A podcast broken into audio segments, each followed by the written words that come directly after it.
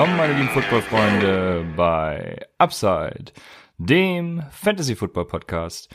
Mein Name ist Christian, an meiner Seite ist wie immer Raphael und ihr hört gerade unsere Folge zum Take im Tuesday. Falls ihr nur mit vier Spielern in die Playoffs geht, dann ist diese Woche die entscheidende Woche für euch. Wir hoffen, euch mit unseren Tipps, falls ihr mit sechs oder acht Teams in die Playoffs gegangen seid und noch darum gekämpft habt, ja, äh, dazu beigetragen zu haben, dass ihr jetzt in den Playoffs seid. Wir geben alles für euch. Und Raphael hat mich genötigt, nochmal zu erwähnen, dass ihr uns auch unterstützen könnt. Falls ihr das machen wollt, dann geht das über www.paypal.me slash UpsideFantasy oder www.patreon.com slash UpsideFantasy oder wenn ihr unserer Community joinen wollt, dann könnt ihr gerne unserem Discord-Channel beitreten. Da sind über 200 Leute, die sich rege austauschen. Den Link findet ihr wie immer in der Beschreibung oder auch angepinnt bei Twitter. Apropos Twitter, wenn ihr uns da folgen wollt, dann at UpsideFantasy, genauso wie bei Instagram. Da freuen wir uns natürlich auch drüber. Und wenn ich jetzt schon mal so lange dabei bin, dann könnt ihr uns natürlich auch gerne bei iTunes, Spotify und allen anderen Medien bewerten. Am besten gut. Und natürlich auch negative Kritik dürft ihr uns gerne persönlich äh, überbringen. Das ist auch immer, immer ein guter Faktor, um sich weiterzuentwickeln. Kommen wir jetzt endlich zur heutigen Folge. Wir haben nach den News ganz viele Takeaways, weil ich bin zumindest der Meinung, ich bin von diesen Waferwire Targets diese Woche nicht so begeistert. Da werden wir dann darauf, äh, da, da, darauf hin zu sprechen kommen, auf die Waferwire Targets.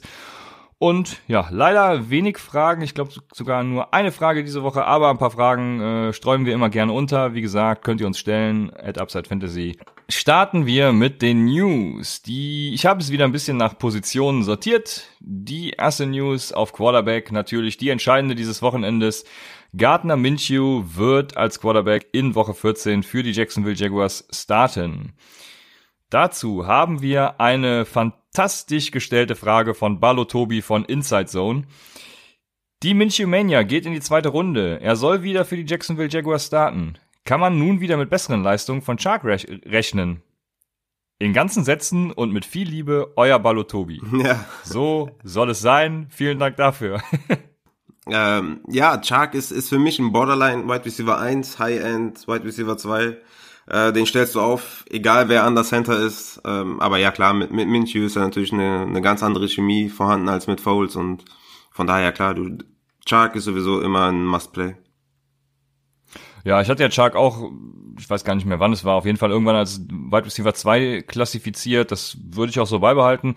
Chark war die ganze Saison schon so ein bisschen up and down, aber trotzdem mit hohem Floor, würde ich sagen, äh, weil er eben sehr Touchdown-abhängig war, um dann eben die Big Points zu liefern. Aber ja, Chark, solider Wide Receiver und jetzt mit Minshew, ich denke auch, dass, ja, das hat einfach gepasst, als Minshew gestartet ist und ich, ich gehe davon aus, dass es weiter so so gut funktionieren wird, wie es funktioniert hat. Äh, wir waren ja eh keine Freunde davon, dass Foles gestartet ist, von daher denke ich, sind wir beide ganz zufrieden damit. Die Running Backs. Zuerst kommen wir zu Miami. Kalen Belage ist vermutlich die restliche Saison out. Und da stelle ich mir natürlich die Frage, will man von Miami irgendwen haben? Mm, nee, also Patrick Laird oder Laird hatte 14 Touches, 10 Carries für 5 Yards, was nicht so gut ist.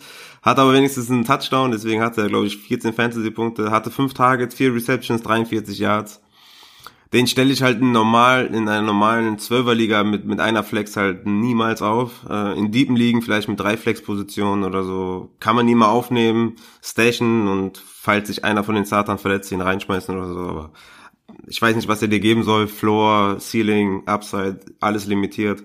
Von daher würde ich ihn jetzt ehrlich gesagt nicht aufnehmen, aber wenn ihr eine extrem diepe Liga seid, dann, dann kann man ihn aufnehmen, ja. Ja, das sehe ich ähnlich. Äh, wenn, dann lehrt, aber ja, ich will davon im Moment keinen haben.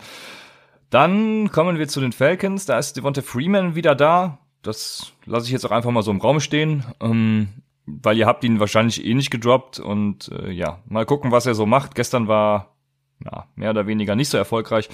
Aber äh, wie gesagt, ich lasse es im Raum stehen. Machen wir lieber weiter mit interessanten Sachen. Und zwar Daryl Williams äh, hat ja Hamstring. Also er ist ja für Damian Williams gestartet und ja, hat sich direkt verletzt. Vermutlich ist er auch in Woche 14 raus. Wen willst du jetzt haben? Darwin Thompson oder Shady McCoy? Ähm, ich schätze, sie geben McCoy den, den Workload, wenn Daryl draußen ist und Damien auch draußen ist. Da ist ja noch Damien Williams äh, im Spiel, wenn der zurückkommt. Von daher, wenn, wenn, du mich jetzt fragst, wen von den beiden würde ich aufstellen, dann würde ich McCoy nehmen. Aber Thompson ist auf jeden Fall ein Waiver-Target, zu dem komme ich ja gleich noch.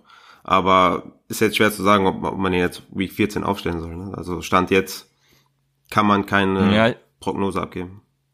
Ja, als ich das gelesen habe mit Daryl Williams, habe ich mir lange überlegt, ob ich überhaupt wen von Kansas City haben will. Die bieten halt, also egal welchen von beiden man aufstellt, ich glaube, sie bieten einen großen Floor, aber halt super wenig Upside, weil die eben in so einem Timeshare zusammen sind. Ich glaube, McCoy bietet dann noch den höheren Floor und Thompson ein bisschen höher Upside. Äh, ja, ich bin mir da gar nicht sicher, aber ja, ich, wie gesagt, für hohen Floor würde ich McCoy zum Beispiel aufstellen, aber wenn ich irgendwie meine 20 Punkte erwarte oder so, dann, dann wäre das auch nichts für mich.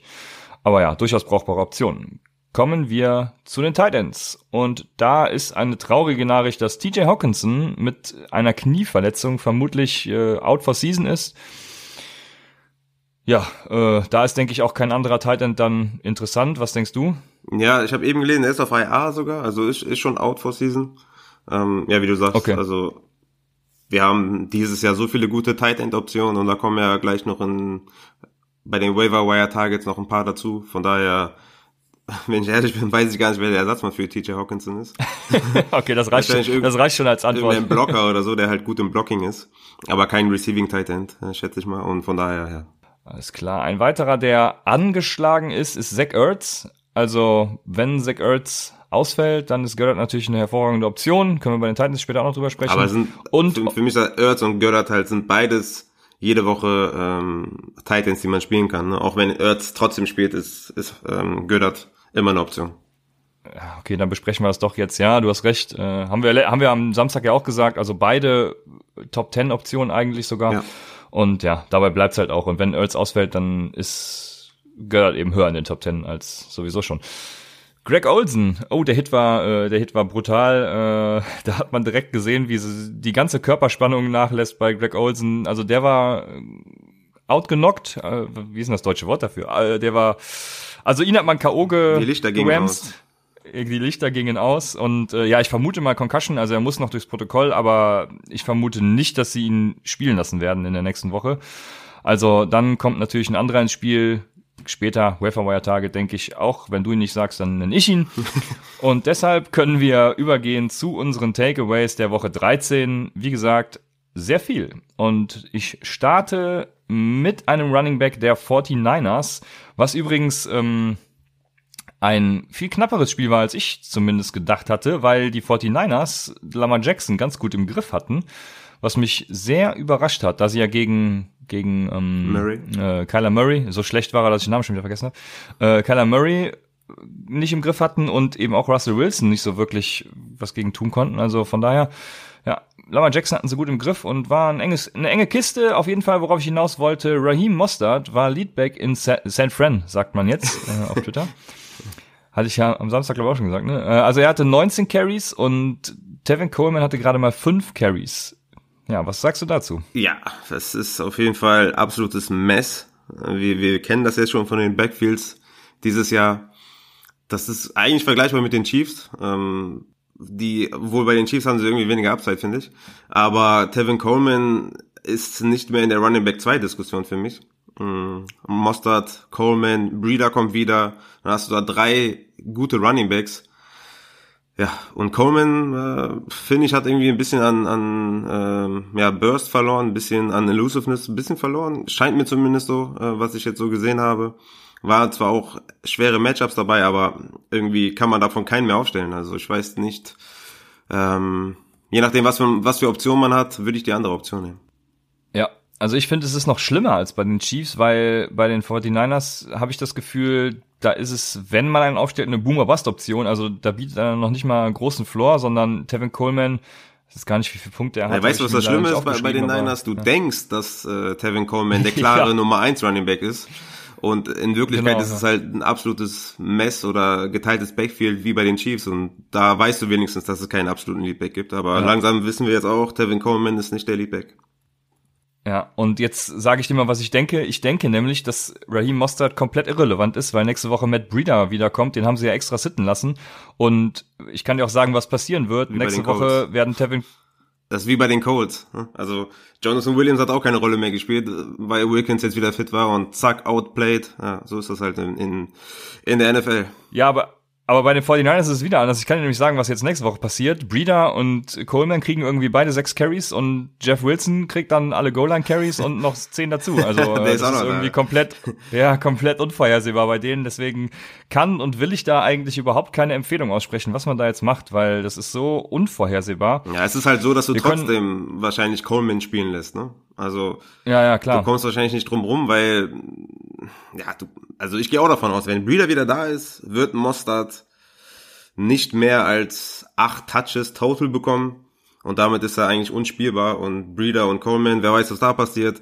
Ich habe das Gefühl, Shanahan geht mit der Hot Hand. Und das ist immer, ist immer sehr schlecht für Fantasy, weil du da quasi nicht einschätzen kannst vorher, wer, wer der Leadback ist. Und ganz, ganz dumme Situation für uns. Ja, ja, also wenn ich Coleman oder Breeder in meinem Lineup hätte, dann würde ich einen denjenigen auch spielen lassen. Das denke ich schon.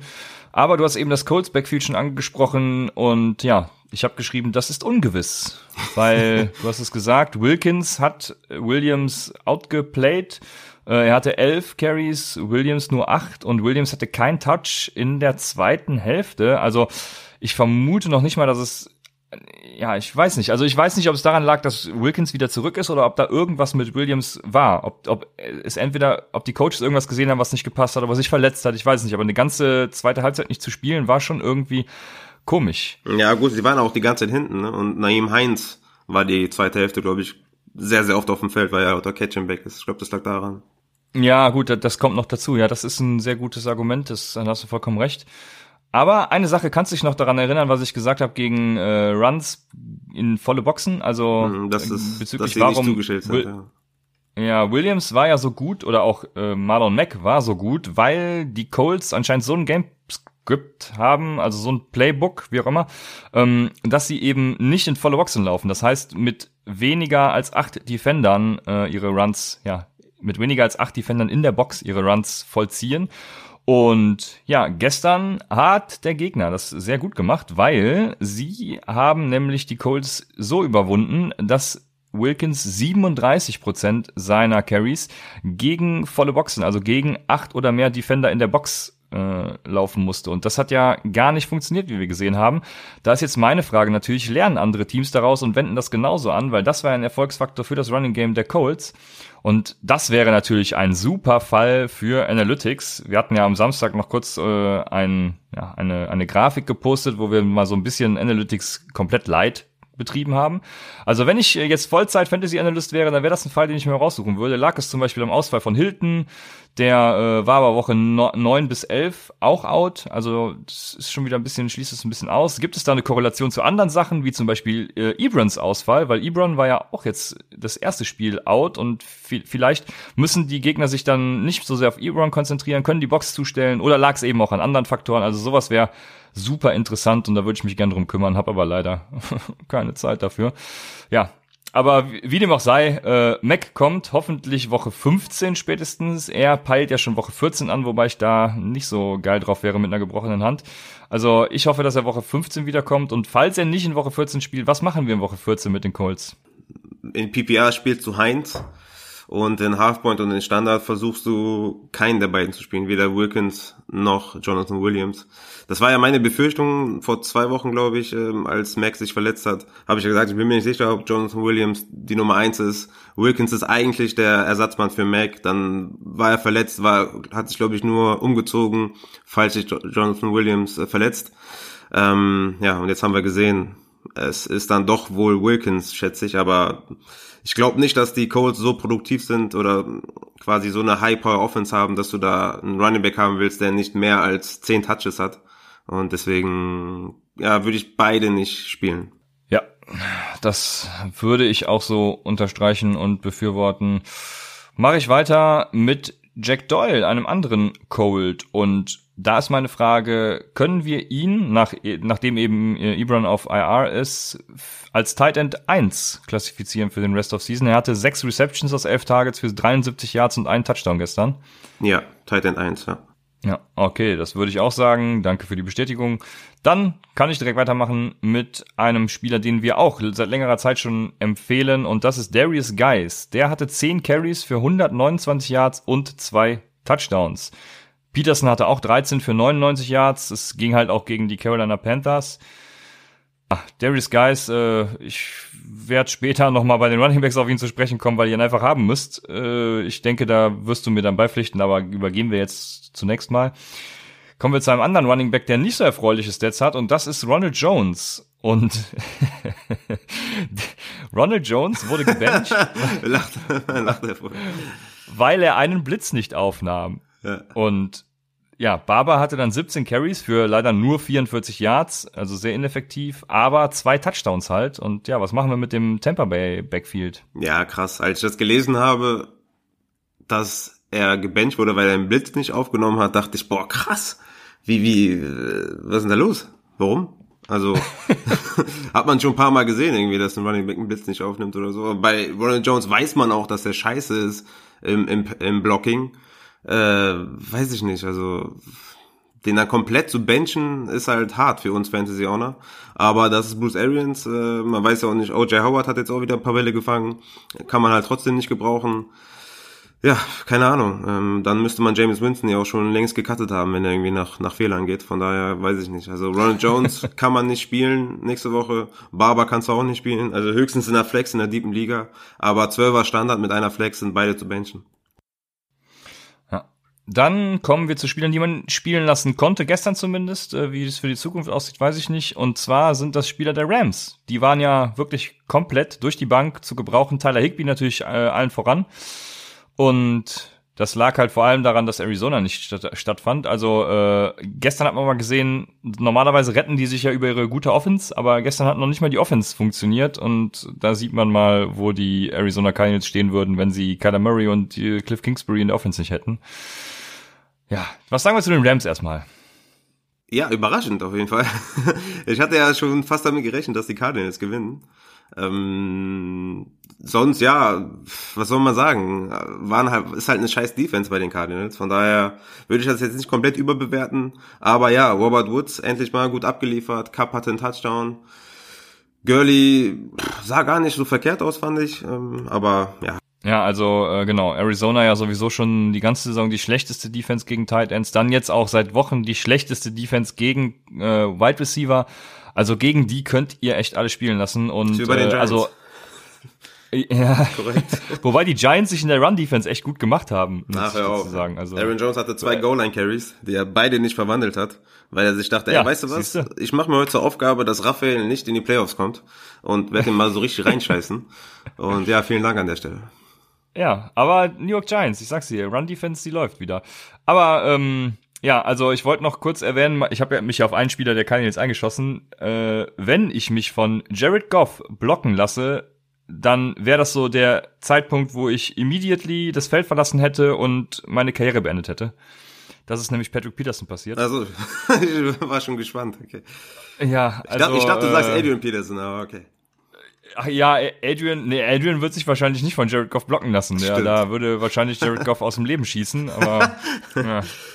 Habe ich gar nicht gesehen tatsächlich. Hat er sich blocken lassen von Jared Goff? So richtig? Er hat sich, hm, ja, was heißt so richtig? Patrick Peterson hat halt auch wenig Effort gezeigt. Also ist der umgefallen seit, äh, ich, ich, weiß gar nicht mehr, wo er umgefallen ist. Nee, okay. ich glaube, er hat einfach, also er wurde auf jeden Fall geblockt. Also okay. Jared Goff mit einem Downfield-Block. Ist doch eine hervorragende Stat, oder? Muss ich mir nochmal angucken. Ja, mach das besser nicht. Kommen wir zu den Bengals und die haben, die haben sogar gewonnen, ne? Das ist ja, also jetzt müsste ich eigentlich wieder Applaus einspielen, aber du schneidest ja die Folge. Äh, also vielleicht schaffst du es ja wenn Applaus. Ich, wenn ich die Folge schneide, kann man froh sein, dass das Outro an der richtigen Stelle ist. Fangen wir erstmal da okay. an.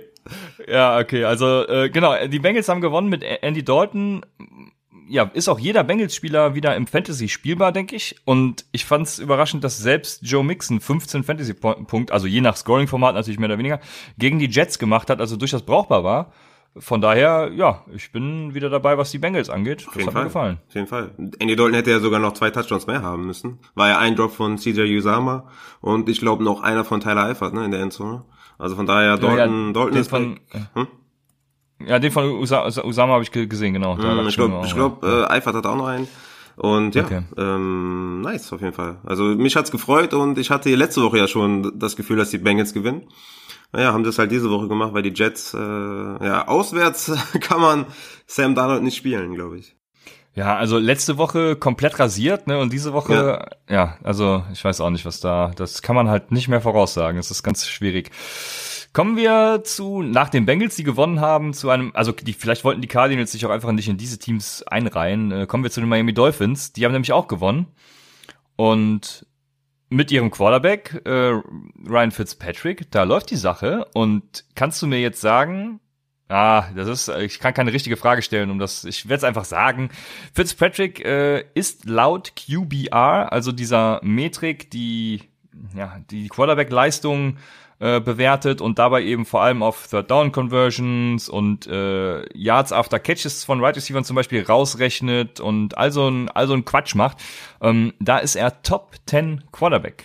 Ryan Fitzpatrick ist ein Top 10 Quarterback. Nice. Ja, das, das brauchte ich erstmal einen Moment Stille, um das, äh, damit die Hörer das verarbeiten können. Also, äh, also vor allem Devonte Parker, der ist ja auch richtig eskaliert, könnt ihr spielen lassen, League-Winner von Raphael.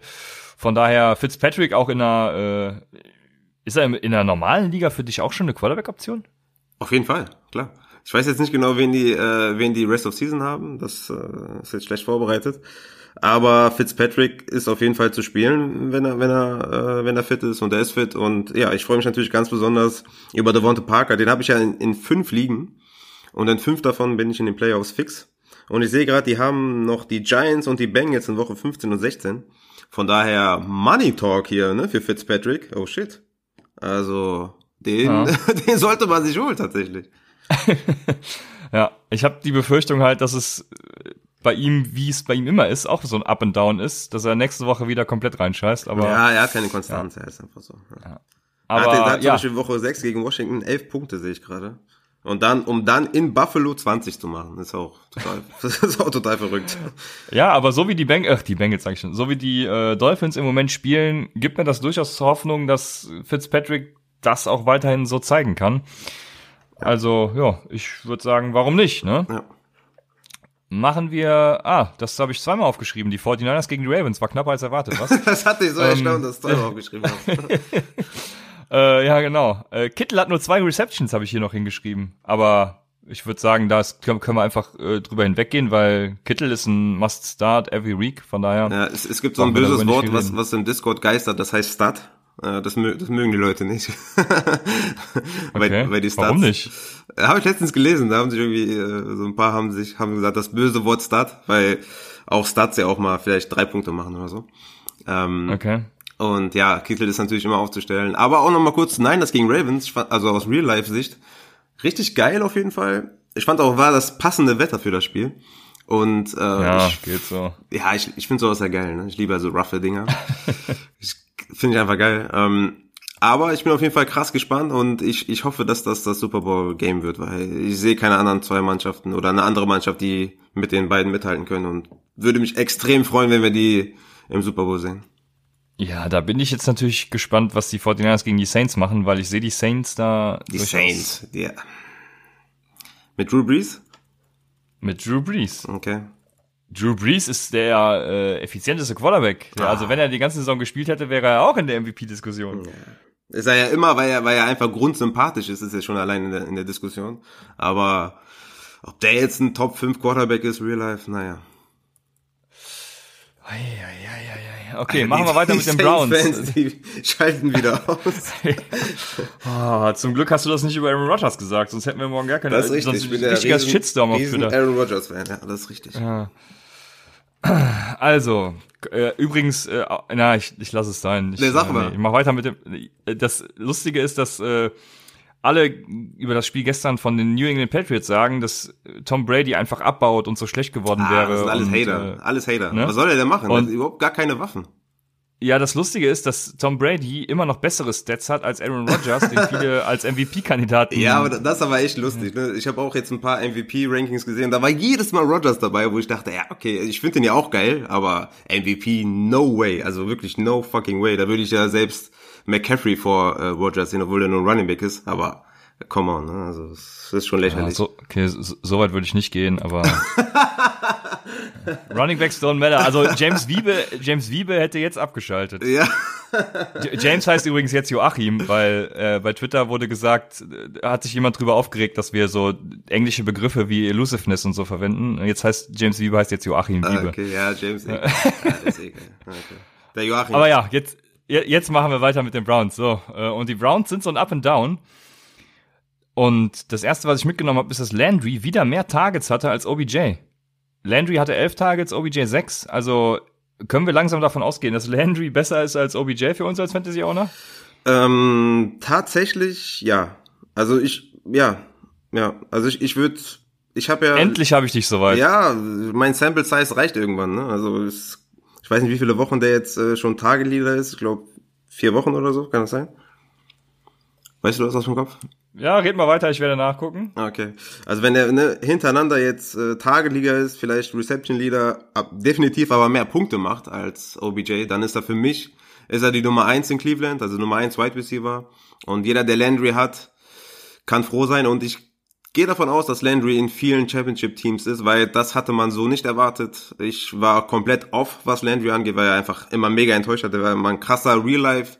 Wide Receiver hat es aber nicht aufs, aufs, aus, ähm, aus Fantasy-Sicht aufs Feld gebracht und äh, von daher, jetzt bin ich auf jeden Fall an dem Punkt angekommen. Wenn du mich jetzt fragst, Landry oder OBJ, nehme ich, nehme ich äh, Jarvis Landry.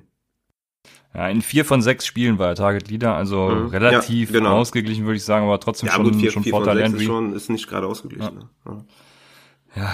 Ja, Ich meine, wenn man OBJ ist und ne, halt äh, vor der Saison quasi ein First-Round-Pick ist und der andere ein Sechstrunden-Pick Ja, ja, oder, klar. oder Fünftrunden-Pick. Klar. Das ist schon, Auf jeden das Fall. ist schon krass. Und ja, ich würde sagen, Landry über OBJ. Ja, ich habe auch in einer Liga ja leider für OBJ getradet, weil ich dachte, es wäre eine gute Entscheidung. Hab ich auch. Äh, ich, ich, Aber ich bin trotzdem glaube immer noch fest an ihn. Es könnte aber ein bisschen biased sein, meine, meine, Ja, gut, meine Woche Meinung. 15 gegen Arizona werden die beide, äh, beide Ja, ja. Sieger, Siege holen. Davon gehen wir mal aus, genau. Das wird leider so sein. Und ein weiterer Take zu den Browns ist, dass Hunt mehr Snaps hatte und auch mehr Fantasy-Punkte als Nick Chubb. Hunt hatte 65% der Snaps bei 12 Touches und ähm, Chubb hatte 59% der Snaps bei 17 Touches. Also Chubb hatte mehr Touches, aber weniger Fantasy-Punkte. Ja, das, äh, Das kann man ist- auf jeden Fall mal beobachten. Es war ja natürlich ein Receiving Game jetzt limitierter ist, ne? Das ist so, ja. Also Hunt sieht mehr Targets als, als Chubb. Was die Carries angeht, da ist Chubb immer noch weit vorne, genau. Aber ja, äh, wir dachten ja ursprünglich mal, dass Chubb dadurch nicht so limitiert wird, aber es sieht so aus, als würde das doch ein bisschen von Chubbs äh, Upside limitieren, wobei Chubb natürlich, trotzdem- da brauchen wir nicht drüber, genau, trotzdem brauchen wir nicht Start. drüber reden. Ganz klar, ja. Auf jeden Fall. Ja, als letzten Punkt habe ich mir aufgeschrieben, was ist mit den Eagles? Äh, und danach habe ich geschrieben, aber Sanders und Jeffrey kann man ownen. Ja, gegen Miami dachte ich eigentlich, wäre wär noch viel mehr drin. Aber Ja, ähm, klar, Jeffrey war ganz solide, würde ich sagen. Hat ja auch einen Touchdown gemacht. Aber bei den Eagles auf jeden Fall einiges im, im Argen, sagen wir mal. Und äh, Ja. unsere Division auf jeden Fall übelst schlecht. Und ich freue mich schon nächstes Jahr, wenn wir richtig angreifen und uns die Krone holen in der Division und dann sind wir zack in den Playoffs. Ja. Ja, sind diese, diese Mülltonnen-GIFs, äh, die Die sind die Straße runterrutschen, noch lustig oder sind die. Doch, äh, ja, die sind nerven- lustig. Ja. Wenn man über sich selber lachen kann, sind die lustig. Kommen wir zu den Waferwire-Targets und beginnen mit den Quarterbacks. Und ich habe mir tatsächlich einfach gar keinen Quarterback aufgeschrieben und nur geschrieben Minshew, Fragezeichen. Ja, Minshew auf jeden Fall. Der ist wahrscheinlich sehr oft verfügbar und ähm, ja, Minshew sollte man sich holen. Ansonsten, je nachdem, wer so da ist, man weiß es ja irgendwie nicht und äh, einfach dann Fragen im Discord-Channel, wir beantworten alles. Ja, genau. Am Samstag wahrscheinlich auch den einen oder anderen werden wir da durchgehen, wenn es um Start-Sit geht. Aber ja, im Moment Waferwire-Target gibt's da eigentlich keinen sexy Pick, den man irgendwie, äh, der so der allumfassende ist für jede Liga. Deshalb, genau. Ja, da wenn, weiß wenn, ich einfach ihr auf habt Samstag. wahrscheinlich schon eure Quarterbacks und wenn ihr, wenn ihr eure Quarterbacks noch nicht habt, dann sind Minshew und Fitzpatrick äh, auf jeden Fall Genau. äh, quasi in der Auswahl. Das fasst es hervorragend zusammen, um zu den Running Backs überzugehen. Und da habe ich als ersten angesprochen äh, Darius Guys eben schon. Und bei Darius Guys hat mich besonders mh, ja, gefreut, gewundert, wie auch immer. Er hat ein Efficiency Rating von 1,18 in Woche 13. Das heißt, er musste nur 1,81 Yards überbrücken, um ein echtes Yard zu überbrücken. Ich erkläre das gleich nochmal, nachdem du mir sagen kannst, äh, als kleines Fun Fact, weißt du, wer der schlechteste in dieser Stat war? Ähm, ich weiß es nicht. Das war, äh, jetzt habe ich den Vornamen vergessen, aber Laird von den Miami Dolphins Patrick. mit acht, mit mit 18 Yards. Das heißt, er musste erst 18 Yards laufen, um ein Yard Raumgewinn zu erzielen. Das ist schon äh, verdammt krass gut. Laird ist natürlich der Passcatcher, da kann man das noch ein bisschen verstehen, wenn es ein bisschen mehr wird. Aber das äh, fand ich schon- fand ich schon krass. Also äh, ja, Darius Guys geht ab durch die Mitte 1,81 Yards, um ein Yard Raumgewinn zu erzielen. Übrigens letzte Woche Samstag oder jetzt am Samstag hatte ich angesprochen Aaron Jones und Jamal Williams. Aaron Jones hat einen Efficiency Score von 10, das heißt, er muss 10 Yards überbrücken, um ein Yard zu gewinnen, obwohl er nur mit 9% äh, Stack Boxes, also 8 Defender oder mehr in den Box zu tun hatte. Ähm, das Ganze zu analysieren wäre mit Sicherheit auch mal eine Sache, das ist sehr interessant, das passt irgendwie nicht so zusammen. Ja, Jamal Williams hat nur vier Yards gebraucht, um einen Yard Raubgewinn zu erzielen. Immer noch nicht äh, so krass wie Darius Guys, aber immerhin besser. Worauf ich hinaus will, Darius Guys, wenn er noch verfügbar ist, äh, ist eigentlich 50% müsste jeder. Upside. Wie viel? 50. Ja, das sind die Upside-Hörer wahrscheinlich die 50, die ihn schon haben. Aber falls ihr gerade neu dabei seid und Upside das erste Mal hört, Darius Guys müsst ihr haben. Er spielt in den nächsten drei Wochen gegen Green Bay, Philadelphia und New York. Green Bay ist die viertschlechteste Defense äh, gegen Running Backs. Also das heißt, wenn ihr jetzt noch in die Playoffs kommen wollt, dann zack, ab dafür, gegen Green Bay jetzt reinschmeißen. Philly ist natürlich so eine Sache und äh, ja, die Giants, ich hatte es eben angesprochen, die werden auch immer besser gegen den Run. Die sind mittlerweile schon irgendwo im Mittelfeld, was die Run-Defense gegen, äh, was die Defense gegen den, die Running Backs im Fantasy angeht. Also ganz gut. Und das, was bei Darius Guys so besonders macht, ist, dass er halt auch so ein Big Play Runner ist. Der hatte äh, gestern wieder, ich weiß die genaue Jahrzahl gar nicht, ich glaube einen Run für 60 Yards, kann das sein? Ja, ich meine Ähm, auch. Mhm. Ja, und das heißt, er kann auch ohne viel Touches super punkten. Also von daher, Darius Guys, wenn der noch frei ist, dann nehme ich ihn auf. Ja, ich habe ihn schon erfolgreich aufgenommen, aber 50 Prozent wird schwierig, wenn er da ist, holen. Auch in, ja, in der Zehnerliga würde ich ihn auch holen tatsächlich. Mm, Ja. Ich habe mir jetzt noch Darwin Thompson rausgesucht von den Kansas City Chiefs, der ist 5% owned. Und ja, aus dem Grund, äh, er führte die Chiefs halt in der Temps an mit 11 und den Rushing Yards mit 44. Er erzielte noch einen Touchdown, von daher war er auf jeden Fall produktiv. Aber sein Output ist halt definitiv daran gekoppelt, ob Damien Williams oder Daryl Williams äh, fit sind. Dazu noch LeSean McCoy noch da, also ähm, das ist auf jeden Fall ein Deep Shot. Sollte euch aber nicht daran hindern, Thompson zumindest zu, zu stashen, äh, weil sein Upside halt enorm ist, äh, wenn er der Leadback wird. Ich sage jetzt nicht, dass es passiert, aber wenn es passieren sollte, vielleicht Week 15 oder von mir aus auch in Week 16 erst, dann wäre es halt nice, wenn ihr den im Kader habt. Ähm, das ist auf jeden Fall ein Deep Shot, aber einer, den ich wagen würde in einer 12er Liga. Ja, vor allem mit dem letzten, was du gesagt hast, kann ich das durchaus vertreten. Ich hatte ja eben schon mal angesprochen, dass ich ja nicht so begeistert von dem Chiefs Backfield bin, weil alle beide einen guten Floor geben, aber wenig Upside. Aber wenn Darwin Thompson sich tatsächlich so wie letztes Jahr mit Damian Williams äh, so ein geiler Starter rauskristallisiert, dann habt ihr natürlich richtig geil äh, wen vom Wafer geholt. Wahrscheinlich diese Woche für sogar recht wenig Kohle, wenn überhaupt jemand noch Kohle hat in der Liga. Ja, also ich gehe da mit dem, was du gesagt hast. Dann habe ich mir noch Namen aufgeschrieben und zwar der erste ist Peyton Barber, das du eben schon gesagt hast, keine Option, deswegen können wir das direkt streichen. Ich war nämlich ein bisschen, weil er hat in Woche 14 Indianapolis, dagegen ist er auf jeden Fall unbrauchbar und dann ist halt die Frage, ja, sieht es in Woche 15 schon wieder ganz anders aus, weil in Woche 15 und 16 sind Detroit und Houston, die sind beide Bottom 10 Defenses gegen Running Backs. Aber ja, ich hätte ihn auch nicht aufgenommen. Du hast gesagt, du wirst ihn auch nicht aufnehmen. Von daher Peyton Barber würden wir als Upside nicht empfehlen. Dann ist der letzte Name Benny Snell gegen die Cardinals. Ist das für dich jetzt noch eine Option, falls er noch verfügbar ist, gegen die Cardinals, wenn Connor eventuell out ist? Ja, auf jeden Fall immer noch. Benny Snell, äh, Bo Scarborough, auch ein Name, der immer wieder fällt. Aber das hatten wir alles letzte Woche ja auch schon alle aufnehmen. Genau. Wenn sie da sind, auf jeden Fall, klar. Sehr gut, dann können wir zu den Wide Receivers kommen. Und bei den Wide Receivers, ja, nenne ich jetzt einfach wieder ein paar Namen, die du dann wieder, wo du wieder deinen Senf dazugeben kannst. Das ist zum einen Anthony Miller.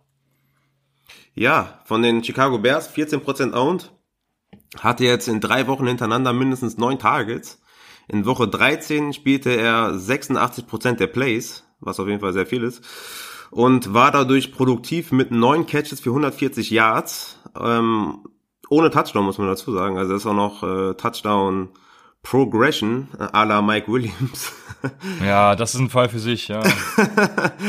ähm, was aber auch noch ganz interessant ist, sein Target Share, also von Anthony Miller, in den letzten drei Wochen liegt bei 26,62. Also von daher, Anthony Miller ist halt sehr stark eingebunden in den letzten drei Wochen und man sollte ihn nicht vergessen auf dem Waiver und holen, weil er war auch einer meiner Deep Sleeper und ähm, ich bin ein Riesenfan von Anthony Miller. Ich konnte es nicht verstehen, warum sie nicht einbinden. Ich konnte vor dem Draft nicht verstehen, warum man ihn nicht draftet. Ich habe ihn ja gedraftet in, in zwei, drei Ligen, natürlich wieder gedroppt nach zwei Wochen, weil er nicht stattgefunden hat. Aber jetzt zeigt sich halt auch, ähm, dass Anthony Miller einfach ein super Wide Receiver ist und es ein Riesenfehler war von den Bears, dass sie ihn nicht eingesetzt haben. Aber ihr solltet jetzt nicht den Fehler machen und auf die ersten sechs, sieben Wochen gucken, sondern auf die letzten drei und da war Anthony Miller sehr gut, also holt ihn euch auf jeden Fall. Ja, ähm, ja. Ist, ist jetzt kein ja, League-Winner wie Devonta Parker, aber ist auf jeden Fall ein nicer Asset. Ja, ja, wir, genau, wir waren ja beide hoch auf ihn vor der Saison und äh, haben nicht so ganz verstanden, warum er nicht spielt. Ich, ich glaube, bis heute ist da nicht durchgesickert, warum das so war. Ne? Äh, ich habe zumindest dann nichts vernommen. Und genau, du hast gesagt, ein Target Share und auch ein Air Yard Share hat er von 38,44 Prozent, also wirklich ein sehr guter Wert. Ähm, hatte zudem, du hast es auch gesagt, brauche ich jetzt nicht wiederholen, also 33 Targets die letzten drei Spiele würde ich easy aufnehmen. Das wäre für mich noch so ein Ding, wenn ich auf Wide Receiver irgendwie desperate bin, wen brauche für die nächsten Wochen, dann ja, ab dafür.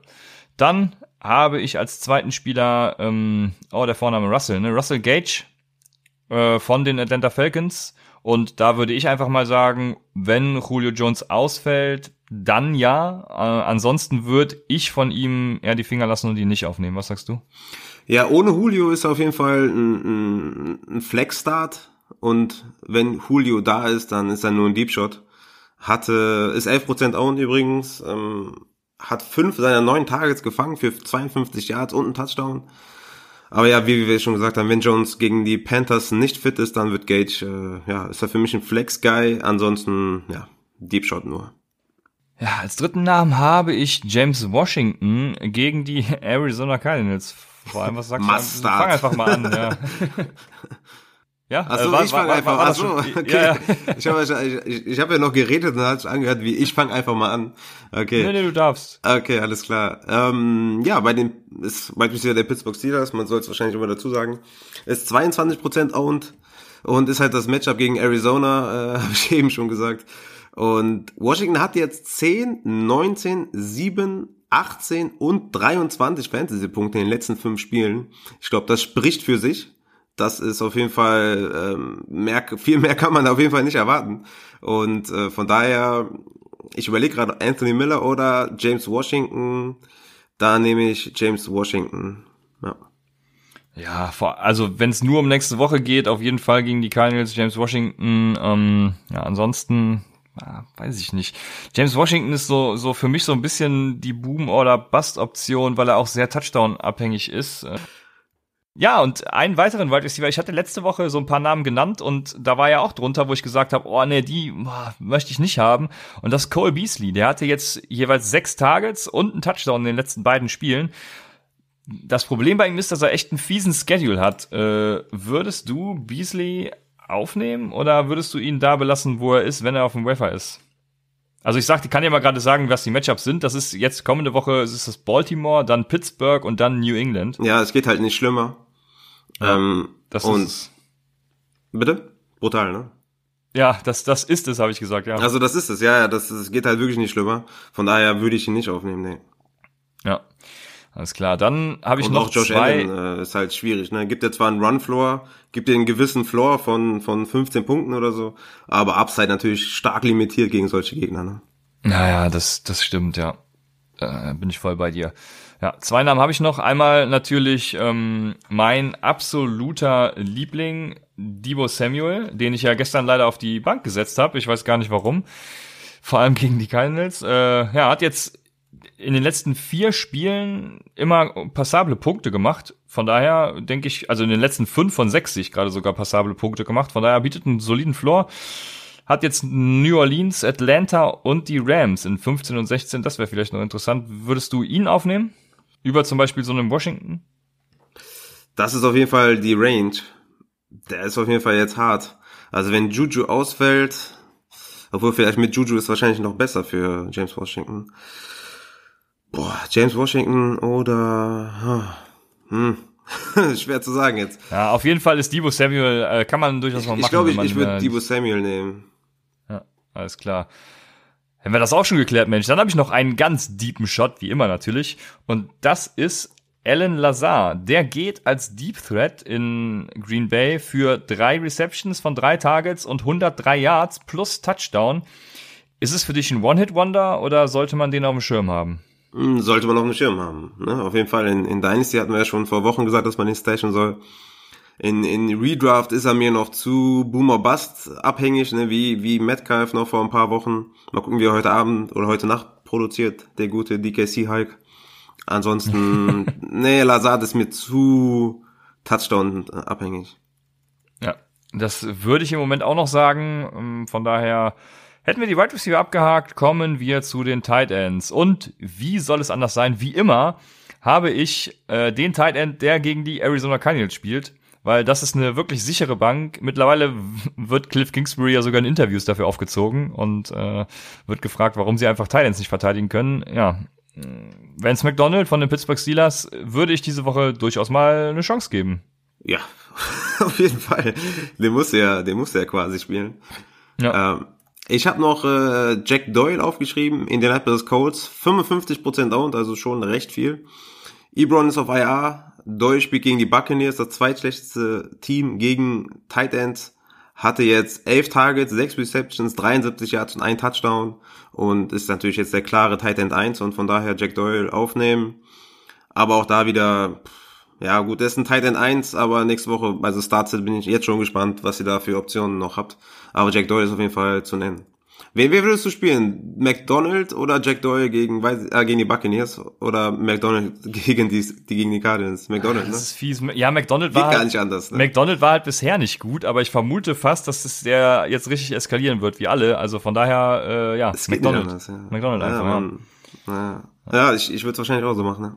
Denkst du, Tyler Higby könnte man auch in den kommenden Wochen noch spielen oder war das jetzt gestern nur wegen den Cardinals? Weil er hat ja schon viele Targets gesehen und es, es lief ja bei ihm. Ja, doch. Ich, ja, ich hatte ihn, glaube ich, auf 16 oder so, glaube ich, in meinem Ranking. Und genau da ist er halt auch. Der ist ein High-End Tight End 2. ich glaube, das habe ich noch nie gesagt. High-End Tight End 2. Aber das ist er. Und äh, ist auf jeden Fall in der erweiterten Streaming-Diskussion, sagen wir mal so. Alles klar. Ja, dann hätten wir die Titans auch abgehakt. Mensch, das geht ja Schlag auf Schlag hier. Kommen wir damit auch schon zu Raphaels räudiger Defense der Woche. Und jetzt lehne ich mich entspannt zurück. Yes. Ich habe nur zwei Defenses tatsächlich, weil ähm, so viele halt extrem viel geowned sind. Ne? Die, die Eagles zum Beispiel sind irgendwie bei 60 Prozent. Äh, die Steelers, klar, die kann man gar nicht mehr nennen. Aber ja, die Eagles werden jede Woche geowned, ja. Ja, deswegen, also ich habe echt lang gesucht. ja, okay, der, der, der Witz hat nicht gezogen, ja. Ich habe leider weiter. akustisch nicht verstanden. Was hast ja, du jetzt, jetzt ist es nicht mehr lustig, wenn man Jetzt ist es nicht mehr lustig. Dann, ja. ja, okay. Mach weiter. Ja, ich habe leichte Verbindungsschwierigkeiten tatsächlich. Ähm, Okay. wo, wo war ich jetzt? Egal. Entschuldigung. Okay, ich fange einfach an. Ich habe mir zwei Defenses rausgesucht, die unter 30% owned sind. Wie gesagt, ich, ich gucke mal, dass sie halt wenig äh, in Besitz sind und deswegen sind es halt nur zwei geworden, die ich auch äh, nehmen würde. Und zu allerersten dazu nennen die Green Bay Packers, die spielen gegen die Redskins, sind 25% owned. Und die Packers sind wieder eine Top-Streaming-Option äh, diese Woche, weil sie ein Heimspiel gegen die Redskins haben. Ähm, die Redskins haben zwar vergangene Woche gewonnen, aber sie sind offensiv einfach sehr, sehr schlecht immer noch. Die Redskins haben 40 Sacks in dieser Saison erlaubt und hatten bisher über 20 Turnovers. Von daher, Green Bay muss man starten, meiner Meinung nach, hatten solide 10 Punkte gegen die Giants. Und ähm, ich finde, die, die Redskins sind offensiv noch schlechter als die, noch schlechter als die Giants. Und der Quarterback ist auch, ja gut, Daniel Jones ist der Goat, ne? von daher kann der äh, andere Quarterback ja noch schlechter sein. Von daher Green Bay Packers aufnehmen und was gibt's denn da zu lachen? der Goat mit den, der Goat mit den meisten Fumbles irgendwie, den meisten Interceptions und sogar noch massivem Interception-Glück. Also, äh, ja, Goat, in jeglicher Hinsicht, ja. natürlich. Ja, ich, äh, ja, ja. Entschuldigung. Ja, ist echt. Ich wollte mich jetzt zurücklehnen. Er, er, muss noch sehr viel lernen, der gute Daniel. Aber ich bin zuversichtlich, dass wir das in den Griff bekommen. Und äh, hast du die Set gesehen von von Eli Manning und äh, Baker Mayfield be bezüglich OBJ? Äh, ja, die gab's damals schon mal in Woche 4 oder so, ich weiß es nicht. Auf jeden Fall ist es wieder aktualisiert worden, ist schon wieder äh, ja. schlechter. Ja, ja, ja. Da hat man, da, da sieht man einfach, dass Eli Manning einfach total unterschätzt ist und äh, nicht nur mein Goat ist, sondern auch eigentlich äh, überall zu nennen sein muss, wenn man über Goats redet, aber okay. Ja. Oh, man könnte sagen, OBJ war überhaupt erst so erfolgreich wegen Richtig. Eli Manning. Ja. So sieht's nämlich aus.